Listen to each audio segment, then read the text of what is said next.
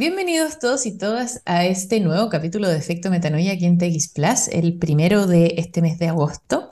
Soy Daniel Elster, me acompaña Rosario González y hoy entrevistaremos a María José Domínguez, directora ejecutiva de la Fundación Kennedy. Esta fundación tiene el propósito de proteger y conservar los humedales de Chile, así que ese será el tema de hoy.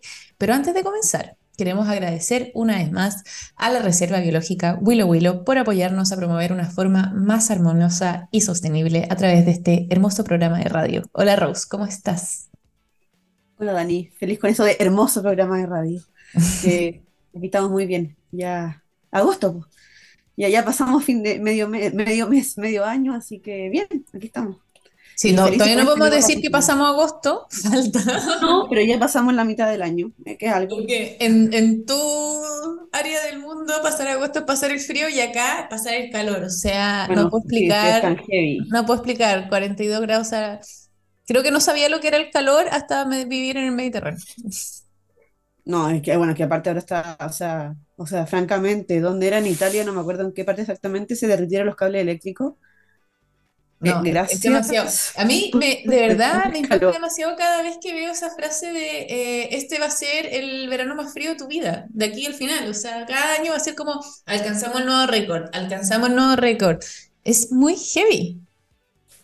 No es un récord, es muy malo. Por eso, como es muy malo. Pero bueno, el tema está en que hay muchas eh, como oportunidades o posibilidades para em, también hacerse cargo de la crisis climática y vamos a ver que quizás los humedales tienen alguna relación con eso.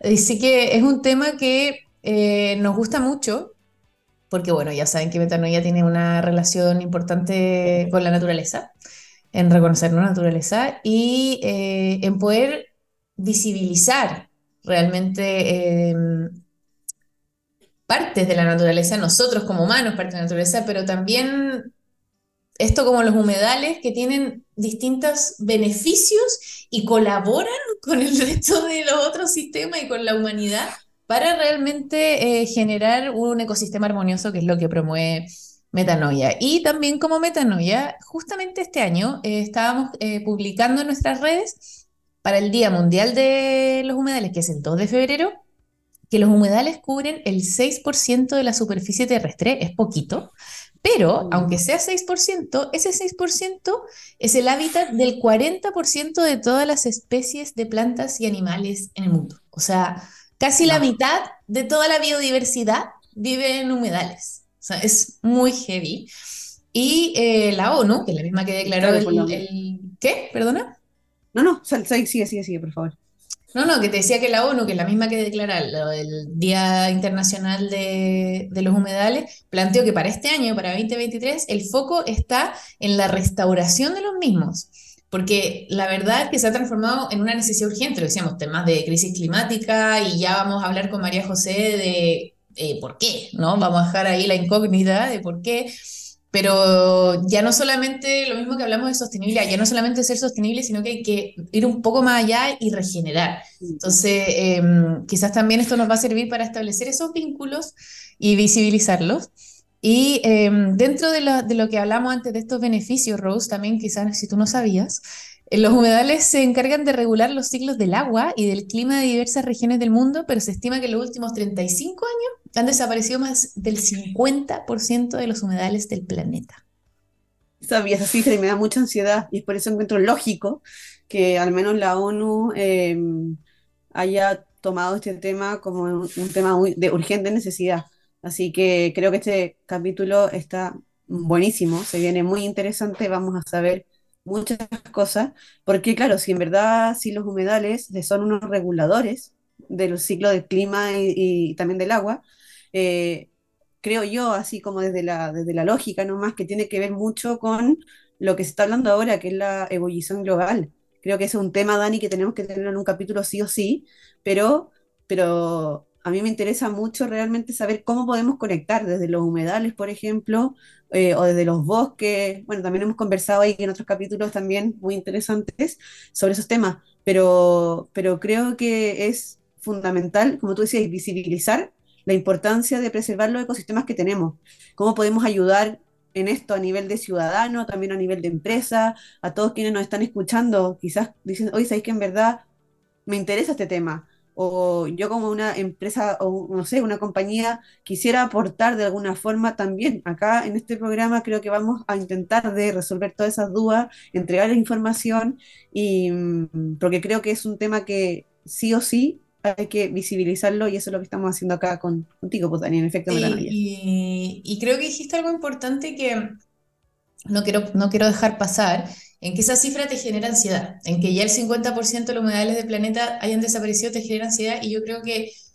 eh, parte de la misión de efecto metanoia es precisamente ir del otro lado, es como cómo pasamos de esa ansiedad a una acción positiva, a tomar una acción, a, generar impacto positivo, que son en palabras repetitivas, pero realmente eh, quedarnos en esa ansiedad no va a hacer nada, no va a generar un cambio, sino como eso, como el, el miedo o la ansiedad puede ser impulsor de la transformación. ¿Se dice impulsor? O sea, de hecho, así como siendo súper honesta, cuando propuse, propuse el tema de los humedales en nuestras reuniones de pauta, fue como, sabiendo que este tema me produce ansiedad, eh, ¿qué hacemos? ¿Y qué puedo hacer yo? Así como a lo más rápido fue como, contactemos a Fundación Kennedy a ver si se interesan en, participar, en invitarlos a conversar, porque justamente queremos hacer algo al respecto. Partir por lo, para nosotros, partir por lo más chiquitito es comunicar, difundir, hablar, conversar, exactamente. Y también eh, así aprovechamos de difundir la importante labor que tienen las fundaciones en Chile.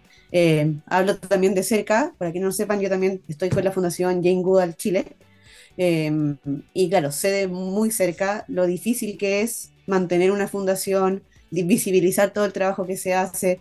Entonces, nosotros más que felices ser una plataforma, una vitrina, un puente para, para contar qué es lo que está pasando con estas maravillosas organizaciones que son las fundaciones también que se vinculan a temas ambientales y, claro, y de conservación.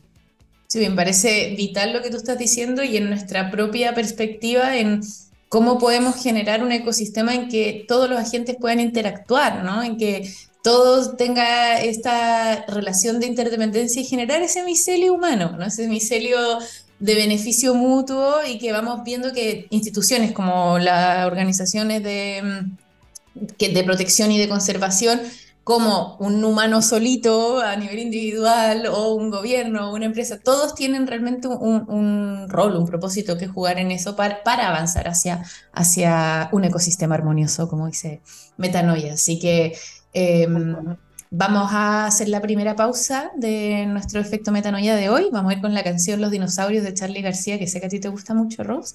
Y vamos a volver ya para conocer a nuestra invitada de hoy y poder aclarar un poquito todas estas dudas que surgieron en la introducción. Pero gracias. para de María José porque hay muchas preguntas. sí, pero pobre María José porque la vamos a bombardear, vamos a estar nosotros al otro lado de la niñita preguntando. Va a faltar tiempo, como siempre.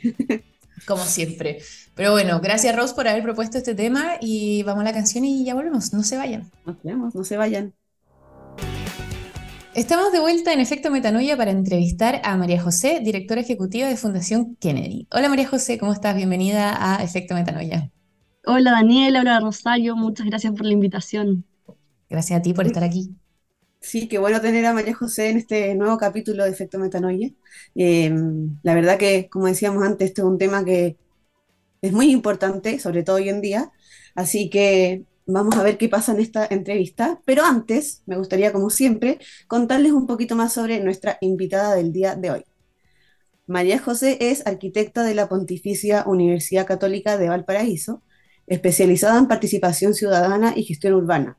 Actualmente es directora ejecutiva de la Fundación Kennedy desde 2020 y también cuenta con amplia experiencia en dirección de proyectos urbanos con un fuerte componente comunitario. Así que bienvenida María José, qué bueno que estés con nosotros. Démosle entonces con esa entrevista. Sí, como siempre, este es nuestro bloque del Rincón Metanoia, así que María José, estas son preguntas más reflexivas y como para impulsar la reflexión en otros también, así que no hay respuesta incorrecta ni nada, solo em, profundizar un poquito más en, lo que nosotros decimos la, la, primera R, la R de reflexión. Así que partimos con la primera pregunta de hoy, que es, ¿qué es la sostenibilidad para ti? Wow. La sostenibilidad para mí es armonía. Eh, yo creo como en el, en el sentido más profundo de la palabra, lograr equilibrar la, la convivencia entre la vida humana, entre nosotros mismos, ¿cierto? Eh, nuestra relación con la naturaleza, lograr formas de relacionarnos eh, que sean de, forma una, de una forma equilibrada que se, que se pueda mantener a largo plazo, no solamente, ¿cierto?, en lo inmediato. Muchas veces nosotros estamos metidos en un mundo que funciona a una velocidad que, que, nos mantiene pendientes de lo próximo, qué, es lo que está pasando hoy día, qué es lo que va a pasar mañana, con una proyección a 10 años, cuando alguien te pregunta cómo crees que va a ser el mundo en 50 años, es ¡puf! Eh, es algo muy difícil, muy difícil de imaginar, porque vivimos en un ritmo que es completamente distinto al de los procesos que nos rodean, eh, al de los procesos sociales, al proceso de la naturaleza, y sin embargo, dependemos tantos unos de otros. Eh, creo que eso hace que sea hoy día, para mí, la sostenibilidad, eh, esta idea de armonía, pero al mismo tiempo un gran desafío. Ay, me encanta, qué respuesta más completa. Y, Sí, y, no- no espe- y- y ya es como que se está marcando la armonía como respuesta. Alguien estaba pensando en quién había respondido también la armonía y creo que era, si no me equivoco, la Antonia Madrid de creo Fundación que también, creo que también pueden Sí, hacer la tarea de enterarse de sí. metanoia antes de venir al programa, ¿ah? Porque sale Ah, no, no, yo, yo voy por, yo voy por la línea más orgánica de que, y la verdad que nos hace mucho sentido también. Y María José, bajo esa misma línea, ¿qué es la regeneración para ti? La regeneración yo creo que, finalmente tiene que ver con lo mismo, con estas relaciones, eh, estas relaciones profundas de interdependencia y cómo las sanamos, cómo las entendemos de una forma distinta. Hoy día eh, nos pensamos, ¿cierto?, de forma tan aislada, no solamente como en la relación con la naturaleza, que es lo que, lo que convoca, ¿cierto?, el trabajo que hace Fundación Kennedy, eh, sino que también entre nosotros. Nos pensamos de, de una forma en que, en que negamos esta, de, esta relación profunda y que nos ata y que nos amarra y que nos hace tener un, un si bien tenemos ya un, un, origen común que poco reconocemos, un destino común. Eh, y ese destino muchas veces está, depende también de, del bienestar del otro. Eh, yo creo que hemos tenido últimamente recordatorios súper duros de eso. Eh, y aún así, la reflexión muchas veces es poco profunda. Eh, no, no es porque yo tenga la respuesta, sino porque creo que esa conversación es necesaria y que entretenido hablar de esto además. Eh, tener la oportunidad de parar un poquito y de mirarlo. Eh, pero las inundaciones que ocurrieron hace poco, ¿cierto? Eh, el mismo origen de la pandemia, eh, la cómo, cómo, esta relación con la naturaleza se entiende muchas veces desde una lógica que, que es súper utilitaria, eh, con las personas también, ¿cierto? El estallido social hace no mucho, cómo como muchas veces estos intereses que tenemos y que se cruzan entre todos nosotros no están conversando.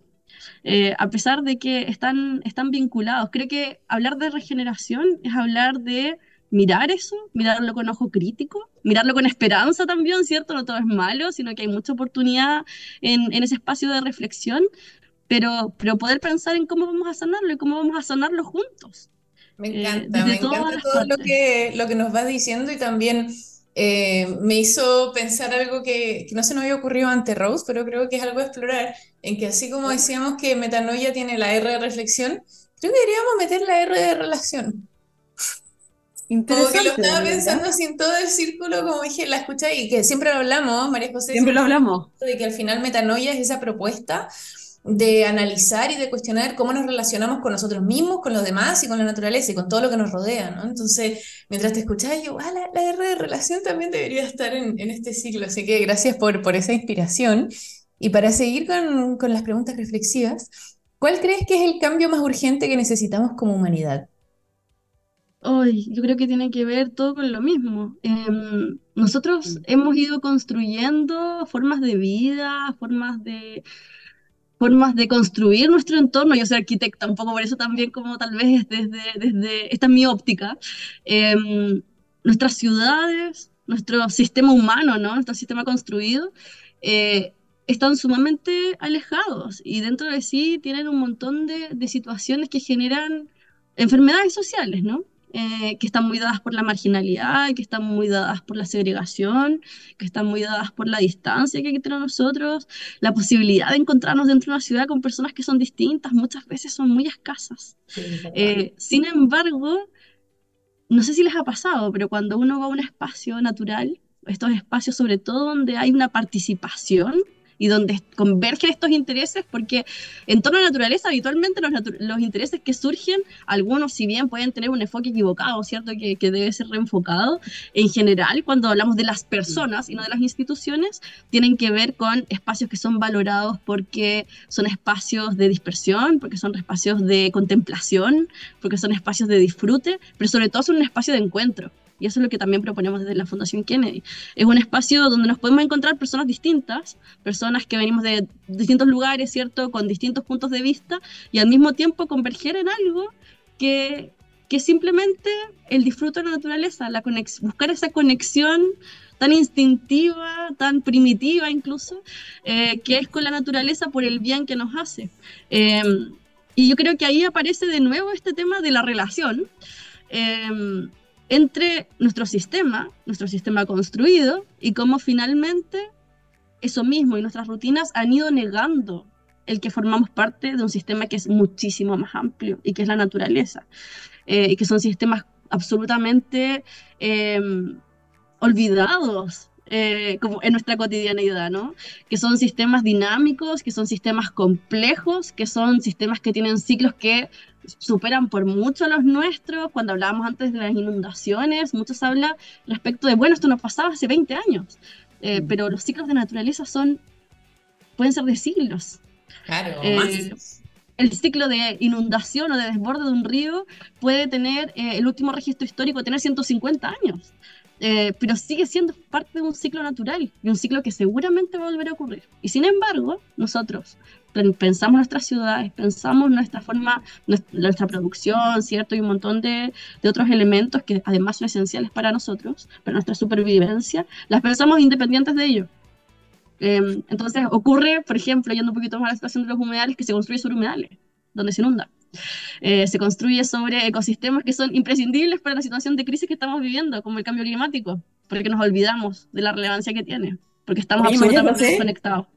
Y siguiendo esta respuesta, porque creo que la, siguiente pregunta tiene que ver mucho con lo que estamos hablando ahora, ¿cómo crees que podríamos avanzar hacia un ecosistema más sostenible y armonioso? Creo que está muy relacionado con lo que estaba hablando, pero me gustaría igual saber... O algo más concreto, como qué crees que claro, más concreto. hacer ahora para avanzar a lo que estamos hablando ahora, de, a, ese mundo en que sí estamos... Eh, como conscientes de esos ciclos, de la naturaleza, de nuestra historia, ¿no? Como cuál podría ser el siguiente paso concreto para avanzar hacia allá conectar entre nosotros, sin duda. Conectar con, con, los conocimientos que tenemos, compartirlos, ponerlos a disposición. Hoy día hay muchas cosas que están pasando, cosas que se están haciendo. Estamos poco acostumbrados a ponerlas en común. Eh, los grandes problemas que tenemos tienen que ver con la falta de acceso a información. Eh, mm. Muchas veces a nadie nos, yo creo que a ninguno de nosotros, por lo menos nosotros como esta generación, nos enseñaron respecto de los humedales, por ejemplo. No. ¿Qué son los humedales? ¿Por qué son importantes? Menos sobre los ecosistemas, menos sobre los servicios eh, ecosistémicos eh, o de cambio climático incluso. Tal vez las próximas generaciones en 20 años tengan mucho más que decir que nosotros hoy día, pero, pero actualmente nos falta, nos falta hablar, nos falta trabajar juntos y reconocer que todos tenemos un rol que cumplir en esto, independiente de cuánto sepamos todos tenemos algo que aportar. La palabra clave. La palabra. Palabra clave de la pregunta que viene. Que Reconocer. Es nuestra pregunta favorita de, de, este cuestionario. Y es que, así como te decíamos de que la R de reflexión es parte de metanoia, nosotros también, así tal cual como lo estás explicando tú, creemos que eh, la clave para avanzar hacia ese ecosistema armonioso es reconocernos naturaleza, que los humanos somos naturaleza. Entonces la pregunta es, ¿cómo tú, María José, te reconoces naturaleza? yo de forma individual, yo creo que para mí la forma, podría decir otras formas, ¿no? Que son más concretas, más racionales, pero, pero para mí tiene que ver con, con la forma en que uno se siente en la naturaleza, ¿no? Em, el, el, poder, yo creo, no sé si es que si es que esto le pasa a todos tal vez, pero a mí me tocó por suerte crecer en el sur y crecer muy cerca de la naturaleza. Em, ¿Dónde creciste? En Puerto Montt. Ay, qué rico. Em, pero, pero creo que, que, la conexión con la naturaleza, cuando uno está en un espacio natural, creo que no hay lugar donde me sienta más libre, más plena, más conectada, más clara, donde aparecen todas las ideas y, todo, y todas estas reflexiones, ¿no? Con, con tanta lucidez, em, tan distinto a, a, la vida cotidiana. O sea, también es como conectar también, como lo que decías antes, lo que, cuál es el cambio que necesitamos, como más relaciones, más conexiones, acá también tú te reconoces naturaleza conectando. Qué, qué, qué, qué bonito muy perfectamente hilado. Sí, sí, y, y, gracias también por compartirnos eso, porque, bueno, como te decía la Dani, este rinconcito es bien de reflexión y mucho más íntimo, es, más para conocer a María José, porque luego vamos a, profundizar en, en, Fundación Kennedy. Así que muchas gracias. Y bueno, para hacer la última pregunta del Rincón Metanoia, me gustaría saber cómo ha sido tu proceso personal y profesional para llegar donde estás hoy, donde está, eh, cómo ha, llegado, ha sido tu proceso para estar relacionada con los temas de regeneración, sostenibilidad, etcétera yo llegué desde otra patita, no llegué desde el tema ambiental, llegué desde el tema mucho más comunitario.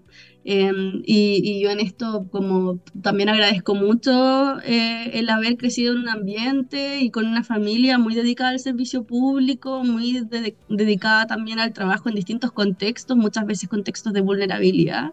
Desde ahí partí, eh, una, partí trabajando como arquitecta, después trabajé en, en Techo Chile y me tocó trabajar también ahí muy de cerca con comunidades, trabajar en la formulación de proyectos con las comunidades, en herramientas para la organización comunitaria comunitaria.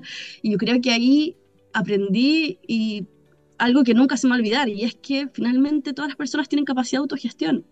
Eh, todos somos capaces de decir cosas y, que a veces nos cuesta, nos cuesta como las credenciales académicas o, las experiencias, eh, algunas se validan mucho más que otras, pero finalmente todos tenemos algo que decir. Eh, existen muchas, muchas, muchas eternas formas de abordar las cosas. Todos somos importantes en ese espacio de creación, de co-construcción, ¿cierto? De nuestro hábitat construido, y al mismo tiempo de esa relación con la naturaleza. Eh, y justamente en estos espacios que son espacios más segregados es donde justamente eh, están estas problemáticas y muchas de estas problemáticas están asociadas a los entornos, los microbasurales, los problemas de contaminación. Las familias más vulnerables son las que se ven más expuestas a estos problemas ambientales. Eh, y están muy asociadas también, eh, lamentablemente, a los conflictos socioambientales. Eh, y desde ahí fui entrando en este mundo y así llegué a Fundación Kennedy, donde pude también juntar esta, esta pasión por, repensar la ciudad desde distintas perspectivas, el trabajo con las comunidades, eh, la oportunidad de generar herramientas, transferencia de conocimiento, porque recono reconociendo que hay capacidades para transformar la forma en que nos relacionamos. Súper interesante porque, así como decía la Rosita, eh, esto, esta parte de conocer un poco más de ti a nivel personal creo que inspira mucho. Creo que también, incluso para nosotros, era como arquitecta, pero en humedales, como cómo pasó esto, ¿no? Así como hablando de esto. Y, y, que abre, abre posibilidades mentales quizás para mucha gente también, de que quiere quizás hacer un aporte, pero dice, pero lo que hice realmente no está ligado y en verdad lo que dices tú, hay tanta capacidad de autogestión, hay tanta capacidad de hacer cosas, de que al final es encontrar esos caminos y, y me gusta mucho escuchar tu historia porque al final es ver eso, como dónde está tu corazón en eso, como dónde está algo que te haga sentido y dónde se puede aportar y de verdad encuentro muy bonito tu camino, así que gracias por, por compartir. Es un llamado también para quienes se sientan gracias. identificados que sigan el camino. Muchas gracias, María José. Y con esa linda reflexión vamos a cerrar nuestro rinconcito metanoia. Gracias, María José. Vamos a ir con la canción Got My Mindset on You de George Harrison y vamos a regresar para seguir hablando más de Fundación Kennedy y los humedales. No se vayan. Vemos.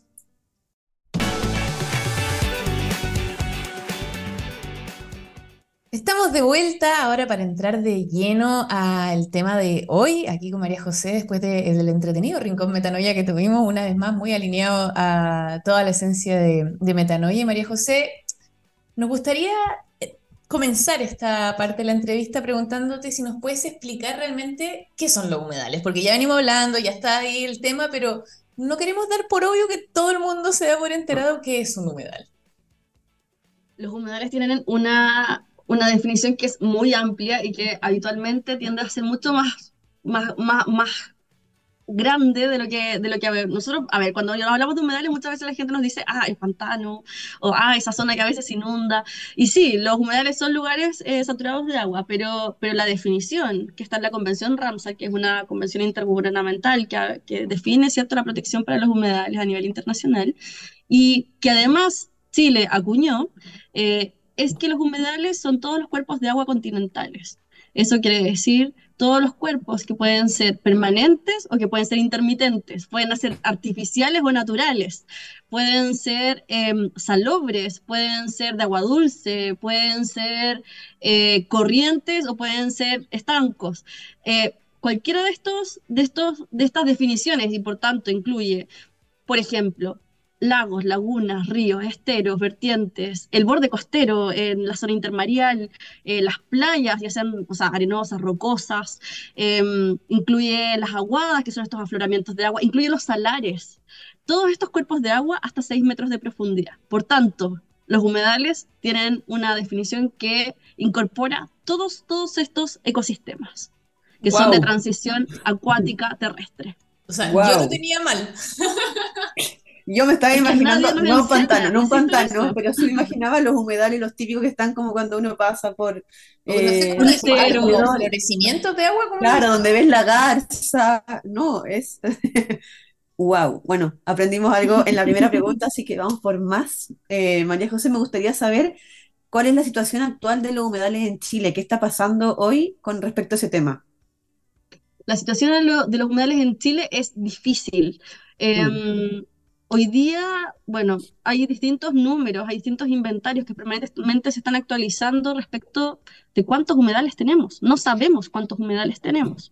Sabemos, en, hay algunos que hablan de, de 40.000, hay otros que hablan de 20.000 humedales, hay regiones que no han sido exploradas. Si uno mira como los espacios donde están catastrados estos, hay muchísimos que no aparecen, sí están catastrados lo más importante, lo que es bueno, y hay importantes avances, pero todavía no tenemos claridad de todos los humedales que tenemos. Eso es punto uno.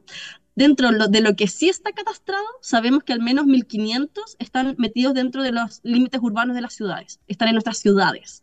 Es decir, si es que existen todavía, habitualmente es porque son remanentes en los que todavía no hemos construido. Por tanto, hay 1.500 al menos, eh, y sabemos que son más, que están en una situación intermedia, ¿cierto? En, en áreas que son, que, que presionan mucho estos lugares por nuestras propias actividades, así como por el crecimiento urbano y un montón de otras externalidades que están dadas por lo que hay alrededor, ya sea residencial, de tipo industrial u otro. Em, en general, hoy día, si bien han habido muchos, muchos humedales que están siendo protegidos a través de una nueva ley que salió del 2020, que es la ley de humedales urbanos, eh, que hoy día, que hace un tiempo apareció eh, que ya se han declarado al menos 100. En términos generales, los números en Chile dicen que sobre las hectáreas de humedal que está catastrado, tenemos protegido cerca del 3%, que es un número súper, súper bajito. ¿Y ¿Hay alguna zona en Chile donde esté como más identificado la cantidad de, humedales que hay? Eh, en el sur, por ejemplo. ¿O se, sabe, se sabe que las regiones del sur tienen muchos más humedales. Eh, sobre todo en la región de Aysén, la región de Magallanes, porque tiene los bofedales, que son estas planicies gigantes. Los humedales, además, en Chile son súper diversos. Entonces, eh, sí, hay regiones con más humedales, no por eso son humedales más importantes. Por ejemplo, nosotros en Antofagasta trabajamos en humedales eh, que tienen dos hectáreas, que con comparación con uno que tiene 100 hectáreas uno podría decir, es muy pequeño, ¿qué puede haber ahí, no? Pero resulta que en su contexto, un espacio tan pequeño se convierte en un oasis de vida. Imagínate, en la mitad del desierto más árido del mundo, en la zona costera, en una ciudad, finalmente tiene otro valor. Sí. Wow, qué bien, súper interesante y, de verdad que sigo, bueno, como dicen aquí, flipando con, el concepto de humedales, en que era como, oh, ¿verdad? Abarca muchísimo más y como decíamos al principio también, que, o sea, con razón es el hábitat de más del 40% de plantas y animales, o sea, mm, obviamente es mucho más importante y quizás muchos como nosotros, Rose, tenían ese concepto que ya teníamos entendido que es más que el pantano, pero... Claro, sí, pero un montón. Y creo que también en eso es importante aclarar, quizás, si nos puedes ayudar, María José, cuál es la diferencia entre protección y conservación de los humedales. Claro, hablamos que el 3% está protegido. ¿Qué significa que esté protegido? Significa que tiene alguna figura de protección. Esas figuras pueden ser administrativas o pueden ser jurídicas. Significa que está declarado en un papel, este lugar debe ser protegido. Y aquí se puede hacer esto y esto y esto no. Eso es lo que dice. Eso no significa que haya una gestión sobre ese lugar, que se estén tomando medidas para su recuperación. Significa que está siendo protegido. Ahora, cuando uno habla de protección, también hay otros humedales que están protegidos, pero no formalmente. Por ejemplo, cuando hay una comunidad que está resguardando un ecosistema y lo cuida y lo mantiene limpio, esas son acciones de protección. Eh, pero la conservación se refiere a mantener y recuperar las características, los atributos naturales que hacen que ese ecosistema sea funcional. Y sea funcional tanto en favor de la biodiversidad y el resguardo, ¿cierto?, de, todas esas especies que lo habitan, que como contaban, el 40% de la biodiversidad del mundo se, concentra en humedales, eh, pero también respecto de los servicios asociados a esa biodiversidad que son esenciales para nuestra supervivencia, como por ejemplo tener agua limpia eh, agua dulce, la producción de materias primas, la regulación del clima, hoy día que la crisis climática es, un tema cierto que nos tiene a todos preocupados, eh, el abastecimiento y, el almacenaje de agua en medio de una crisis hídrica, y así una tremenda cantidad de otros servicios que, que van desde los sociales, los históricos, los culturales, eh, hasta estos que son más funcionales, ¿no? como más, más utilitarios. Ah, súper buena la, diferencia y, qué bueno también saber que en cuanto a protección contamos con una ley en Chile que, los protege. Em, ¿A nivel internacional también hay, hay ley en otros países o es más pionero en eso Chile? ¿Cómo es? Em, más atrasado. Sí.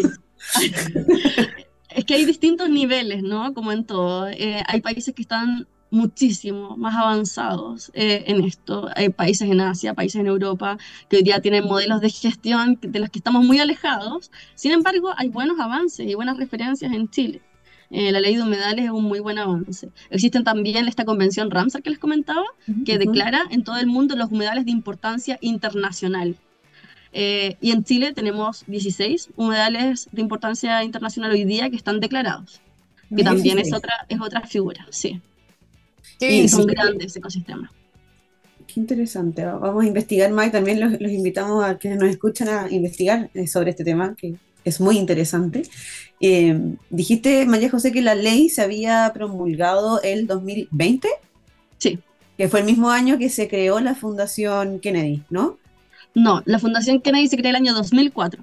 Ah, 2004. Ah, tú, tú llegaste en 2020, o sea, tú llegaste con, la, con, la, vanguardia y con la ley, perfecto. Llegué el 2019, pero directora de la fundación desde el 2020. Sí, así que me tocó ese cambio. Sí, ¿nos podrías contar un poquito de la fundación, de lo que está haciendo?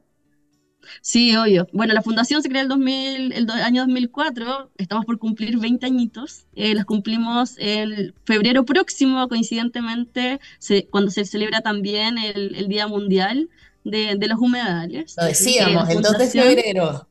Sí, 2 de febrero. Em, y, y bueno, durante todos estos años la fundación partió con Peter Kennedy, que es el fundador y quien lleva, por eso de la fundación lleva su nombre también, eh, y el de sus hijos, que, que, fueron los que crearon esta organización. Eh, empezaron a trabajar en humedales cuando imagínate que hoy día, si es que se sabe poco sobre los humedales, en ese tiempo no se sabía nada. Eh, Peter siempre cuenta como cuando él hablaba de humedales nadie entendía a qué se refería. O, le hablaban del peladero donde se iba a botar la basura, eh, o el lugar donde iban a botar los restos de poda, eran, lugares que estaban absolutamente abandonados. Y Peter, buscando, ya hace muchos años antes, buscando un espacio donde poder aportar, eh, cuidando la naturaleza, pensando en las próximas generaciones, que fue su motivación inicial, encontró este espacio donde no había nadie trabajando. Entonces empezó a trabajar desde Algarrobo, eh, y empezó a tener estos, estos proyectos, partiendo por proyectos de educación, proyectos de protección, lugares en los que hoy día todavía trabajamos. Y al día de hoy la fundación ya ha estado en casi 30 humedales y ya vamos como por los treinta y tantos también proyectos eh, después de todos estos años. ¡Ay, felicidades! ¡Qué bien! Y ahí me quedé pegada y me gustaría saber en esto que decían de los que están reconocidos, ¿cuáles son los, y quizás no son los reconocidos, pero cuáles serían, bajo tu criterio, los humedales más emblemáticos en Chile? Em, respecto de los humedales emblemáticos, siempre están, bueno, están las grandes desembocaduras, ¿cierto? Chile es un país de ríos y tenemos estos grandes, grandes ríos que tienen desembocaduras maravillosas y que son lugares que concentran la mayor biodiversidad, que tienen un rol clave, sobre todo en las rutas migratorias. Em, pero a nivel de la fundación, y esto es algo que yo creo que más que lo que dice la fundación, todos los que trabajamos en la fundación profundamente lo creemos, como ha tocado nuestro corazón con esto, Peter, es que eh, el humedal más importante para cada uno de nosotros debiese ser el que tenemos más cerca. Mm. Eh, los humedales son tantos, tantos, tantos, y hay en todos lados, y son todos tan importantes, y estamos en una situación de tal urgencia que cada metro cuadrado de humedal protegido vale. Eh, y en eso se necesitan las manos de todos. Por tanto, ojalá todos pudiésemos priorizar el que tenemos cerca y buscar la forma de hacer algún, algún aporte, que pueden ir desde cosas muy pequeñas, como simplemente saber cuál es, eh, hablar sobre él, saber sobre él, visitarlo, valorarlo, hasta involucrarse, ¿cierto?, ya en, en su cuidado. Eso tiene un, una resonancia muy fuerte con el enfoque regenerativo, ¿no? Eso de que la regeneración siempre va a ser local. Y, creo que el resaltar que lo más, el más importante va a ser el que tienes cerca, va súper de la mano también con promocionar ese enfoque, ¿no? De que ir un poco más allá, de no solo, no solo conservar, sino cómo podemos también involucrarnos, y o eso lo que decíamos en el Rincón Metanoia, relacionarnos quizás con la humedad de una forma diferente. Y lo digo desde el no hacerlo, desde que no tengo idea cuál es mi humedal más cercano y que Así como con nosotros queremos promover la reflexión, por el otro lado tú me estás dando a mí también esa, esa oportunidad de, de experimentar una forma diferente de, del activismo cotidiano que llamamos el metanoia, de, de cómo puedo realmente eh, eh, aportar con mi granito de saber solo cuál es mi modelo más cercano. Me encantó. yo, creo que ya solo con saber dónde está ya, ya es algo, porque al, al saber uno ya tiene mayor información y ya lo tienes en tu rutina, en tu mente Acá, por ejemplo, yo vivo acá en, en Concón y hay varios humedales, entonces eh, los tengo súper mapeados y cada vez que paso por ahí es como, y le pongo una mayor atención. Eh, porque ya sé, en el fondo, y sé nada, o sea, hoy día sé, con orgullo estoy diciendo en esta entrevista que estoy sabiendo mucho más, pero es distinto eh, y creo que ya es algo como tú decías, Dani. Y también me gustaría saber, María José, con respecto a la labor de la Fundación, ¿cuáles son los principales desafíos que enfrentan en la, como en su, la cotidianidad en cuanto a la protección de los humedales en el país? Sí, yo creo que lo primero tiene que ver con lo que estábamos hablando. Los humedales son demasiados en Chile y todos los días hay noticias de humedales que están siendo drenados, destruidos, contaminados. Eh, lo que hace que sea, que sea muy duro, ¿no? Como sentir que estamos peleando con un gigante que, que es imposible de detener, pero al mismo tiempo, esa es eh, la forma en que abordamos este desafío es necesitamos todas las manos posibles. Em, y para poder sumar esas manos, que no son especialistas, no necesitamos especialistas, necesitamos cada una de ellas, lo que estamos comentando antes, ¿cierto? Em, necesitamos sumar a toda la gente posible. Yo creo que ese es nuestro gran desafío, que, que, mientras más sepamos, mientras más valoremos, mientras más construyamos ese conocimiento colectivo, porque estoy segura de que seguramente si se hablásemos más sobre los humedales de Concón, nos daríamos cuenta que sabes muchísimo. Sabes lo que has visto, sabes lo que pasa alrededor, sabes cuáles son sus valores desde tu punto de vista y eso es igualmente valioso. Eh, y a la hora de pensar en cualquier tipo de proyecto de conservación o de acción, lo primero que se necesita es conocimiento, que como no está registrado, como no está organizado, como no lo estamos hablando, no existe. Entonces, cuando abordamos cualquier proyecto, nos enfrentamos con esta situación cómo partimos, por qué lo tiramos si es que no sabemos nada.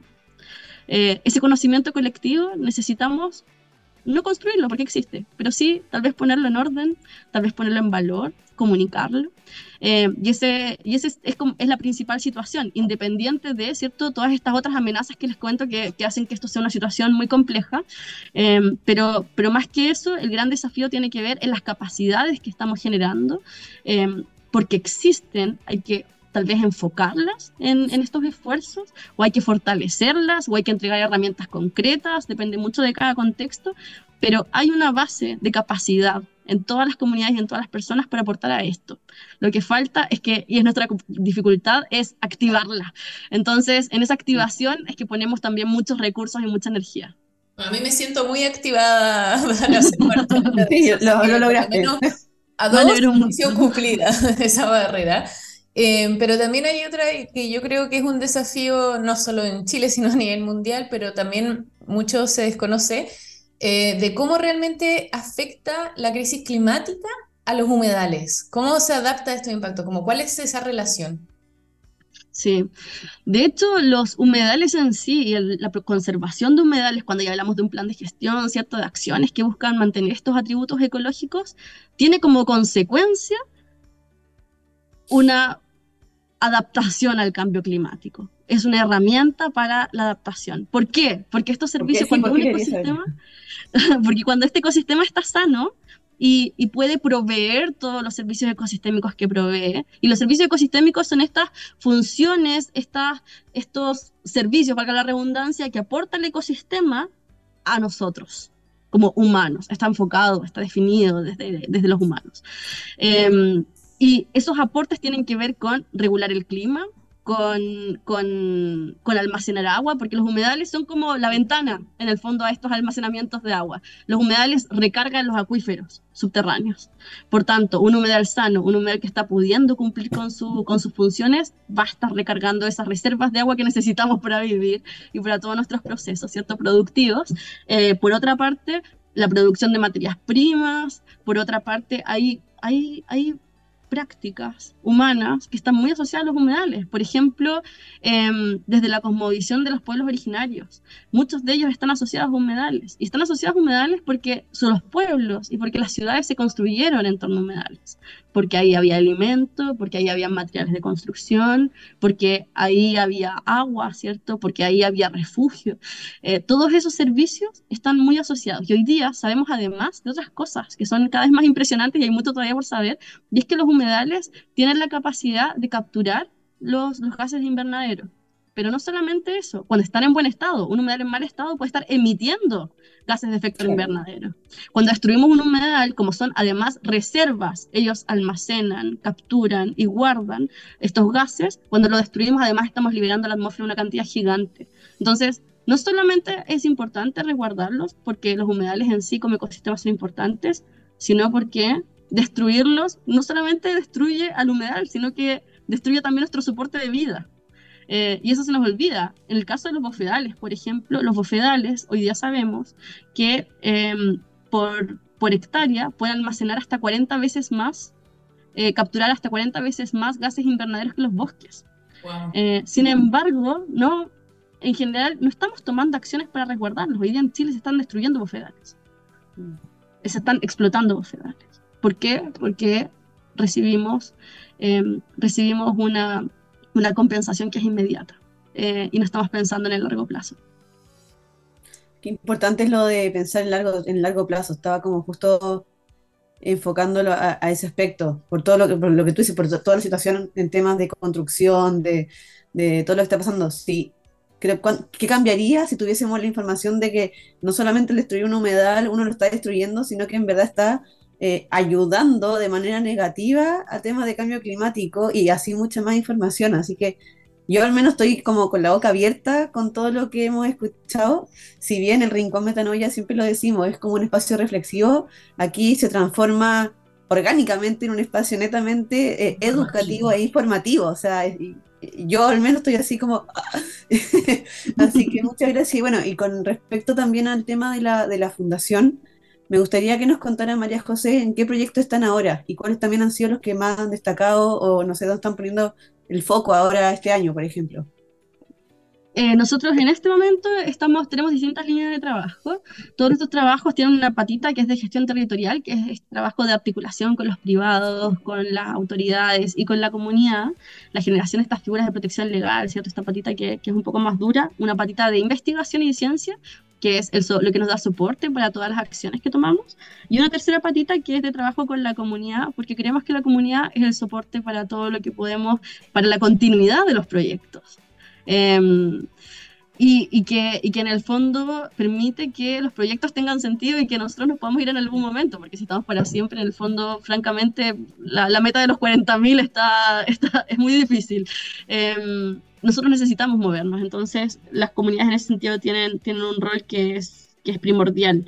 Eh, hoy día estamos en Antofagasta, estamos trabajando en, en, la región metropolitana, en la región de Valparaíso y en Araucanía con proyectos permanentes y tenemos otros proyectos que son más puntuales en otras regiones. Pero particularmente en este momento estamos muy contentos con tres proyectos que, que son muy distintos entre sí. Un primer proyecto que es nuestro concurso de fotografía, que vamos a lanzarlo ahora en septiembre. Eh, Van a esperar también por Metanoia, para que sepan. Así que los que están escuchando que también vamos a estar ahí involucrados porque nos encantó la, la iniciativa. Buenísimo, buenísimo. Esta es nuestra cuarta versión del concurso anual de fotografía que se llama Descubriendo los humedales de Chile, que tiene que ver con lo que comentamos antes, invitamos a la gente que salga a buscar el humedal que tiene más cerca y que participe a través de sus fotos. Tenemos una categoría de smartphone, humedales bajo amenaza, belleza paisajística y habitantes del humedal también para poner en valor, ¿cierto? Como desde el bichito más pequeño que habita el humedal, pasando por los hongos, eh, la vegetación, la flora, la fauna, las aves, ¿cierto? Que son siempre como los modelos predilectos eh, y que es una instancia de sensibilización. Luego tenemos un proyecto en Antofagasta que es un proyecto para nosotros eh, pionero, porque en Antofagasta hay poquitos humedales y es un escenario ideal. Eh, trabajar en estos siete humedales, que son humedales urbanos, y estamos iniciando un trabajo eh, que pretende crear una red de humedales urbanos protegidos, de modo que todos los humedales de esta comuna estén resguardados, tengan su protección jurídica y a partir de esto inicien un plan de gestión en coordinación con la comunidad. Nosotros ya estábamos trabajando desde el 2018 en uno de esos humedales, eh, que uno que es santuario, que es la chimba, donde somos administradores y estamos además en un proceso de plan de manejo. Entonces, para nosotros es un proyecto ideal porque en el fondo lo que queremos es generar un modelo que después podemos replicar en otras comunas, entendiendo que hay un ajuste, ¿cierto?, de pertinencia territorial, pero que, que nos permita poder pensar en los humedales no como ecosistemas aislados, como están hoy día, sino como sistemas, sistemas mm. que están conectados a pesar de que están deteriorados y que requieren rescate y que vale la pena rescatar. Y una tercera patita que tiene, que para nosotros también es nueva y ha sido súper desafiante, que es de asesorías. Nosotros estamos haciendo asesorías, hoy día estamos trabajando con un par de inmobiliarias que están dispuestas a repensar su forma de intervenir cerca de humedales para que esto sea compatible. ¿Por qué esto es tan desafiante? Porque las inmobiliarias siempre han sido en el fondo como la gran amenaza para los humedales, porque, porque la forma en que esto estaba planificado, la legislación, las normas ¿cierto? que regulan la construcción y la planificación de la ciudad no tenían pensado los humedales. Entonces, hay un humedal, tú valorizas ese terreno rellenando y construyendo encima. ¿Esa patita es a nivel, a nivel de, de inmobiliaria o también de constructoras, por ejemplo? Hoy día solo de inmobiliaria, pero, pero está abierto también como a otros espacios y también eh, cómo estas, eh, no solamente inmobiliarias, en este caso inmobiliarias, estamos trabajando con dos inmobiliarias, pero también estamos trabajando con otras empresas que están cerca de un humedal o que tienen operaciones asociadas a un humedal y que se están cuestionando, bueno, la forma en que estamos produciendo, ¿cómo puede ser compatible con la conservación de este humedal? ¿O y ahí ustedes llegan a ellos a tocar la puerta porque saben que hay un humedal cerca o, al revés, o ellos los, los, contactan a ustedes, por ejemplo. Han pasado ambas cosas. Em, ahora siempre la primera conversación es, bueno, ¿están ustedes dispuestos realmente a no solamente como respetar la legislación, sino que además ponerlo desde la óptica de la conservación, que es más exigente que la legislación que hoy día tenemos? Y si que están disponibles, seguimos, si es que no, no. Esa es un poco una conversación un poco de corte, pero funciona. No, sabes que quería también agarrarme de eso y de, lo que explicabas tanto del primer proyecto como el segundo proyecto, volver a que hay mucho, escucho mucho de enfoque regenerativo, o sea, el, tratar de pasar de entender sistema aislado a sistema anidado, ¿no? A, una visión de ecosistema, a también esto que, que lo mismo hacemos con, con Metanoia y la consultoría que ofrecemos de pasar a una regeneración organizacional, ¿no? Cómo la empresa, cómo el sector privado tiene un rol regenerativo. No, no, decimos, ah, que mueran las inmobiliarias, ¿no? Porque no va a pasar, no, no, va, no se va a sacar el sistema de la noche a la mañana, sino que hay que mm. trabajar como desde adentro hacia afuera y de, esta visión integradora, que también es de uno de los principios de permacultura, o sea, cómo integrar en vez de separar. Mm. ¿No? ¿Cómo, ¿Cómo, integramos en vez de segregar? Entonces, me parece increíble que yo creo que también ha sido parte de los grandes desafíos que se pueden encontrar los humedales, la, la industria, la empresa, y cómo hoy con la fundación empieza a promoverse ese cambio de mentalidad y de perspectiva para entenderlos como un agente regenerativo, ¿no? Como un agente de como, mira, tienes un humedal, ¿cómo lo podemos hacer mejor? Y, qué, qué, forma más bonita que con una asesoría de ustedes, de como, déjanos ayudarte, en vez de ponerte la batalla en contra, déjanos ayudarte a encontrar la mejor manera en que tú sigas haciendo lo que tienes que hacer y a la vez podamos cuidar y preservar esto que es para todos. O sea, Creo que esa visión, me quedo con eso, que se nos va el tiempo volando y vamos cerrando, pero creo que esa es una súper buena reflexión también, tanto desde como Metanoia promueve esa cultura regenerativa y cómo a veces no tenemos esa conexión tan lógica o evidente de cómo una fundación que te conserva y protege humedales tiene también esa labor regenerativa a nivel de, empresa, ¿no? Muy Para también la reflexión, Que también ha sido que también ha sido difícil para nosotros, pero ¿sabes qué? Finalmente creo que de eso se trata, de transformar la forma en que nosotros nos relacionamos para construir nuevas formas de relacionarnos con la naturaleza que ya no es la de antes, que tal vez no es la que nosotros pensamos, porque estamos en un proceso de transición, pero sí acercarnos a una forma que sea lo más equilibrada y armónica posible.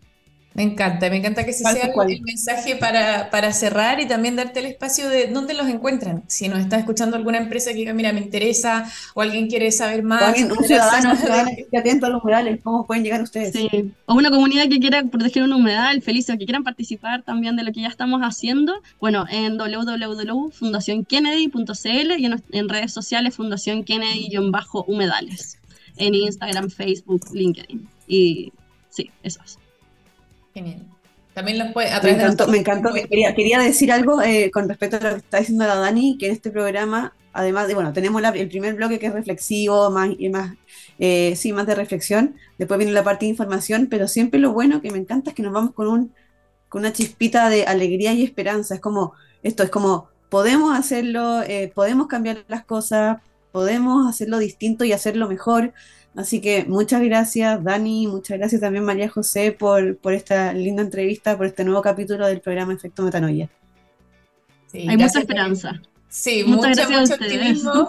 Y de verdad, gracias, gracias también a, la Fundación Kennedy por todo lo que están haciendo. Creo que una labor maravillosa y mm, por los proyectos. Y vamos a, tratar de apoyar también nosotros de, de, todas las maneras posibles, porque, bueno, estamos totalmente alineados también en esa, en esa misión de, de reconectar eh, o reconocernos naturaleza y, y actuar acorde a eso. Así que gracias, María José. Espero que también lo hayas disfrutado. Gracias, Rose.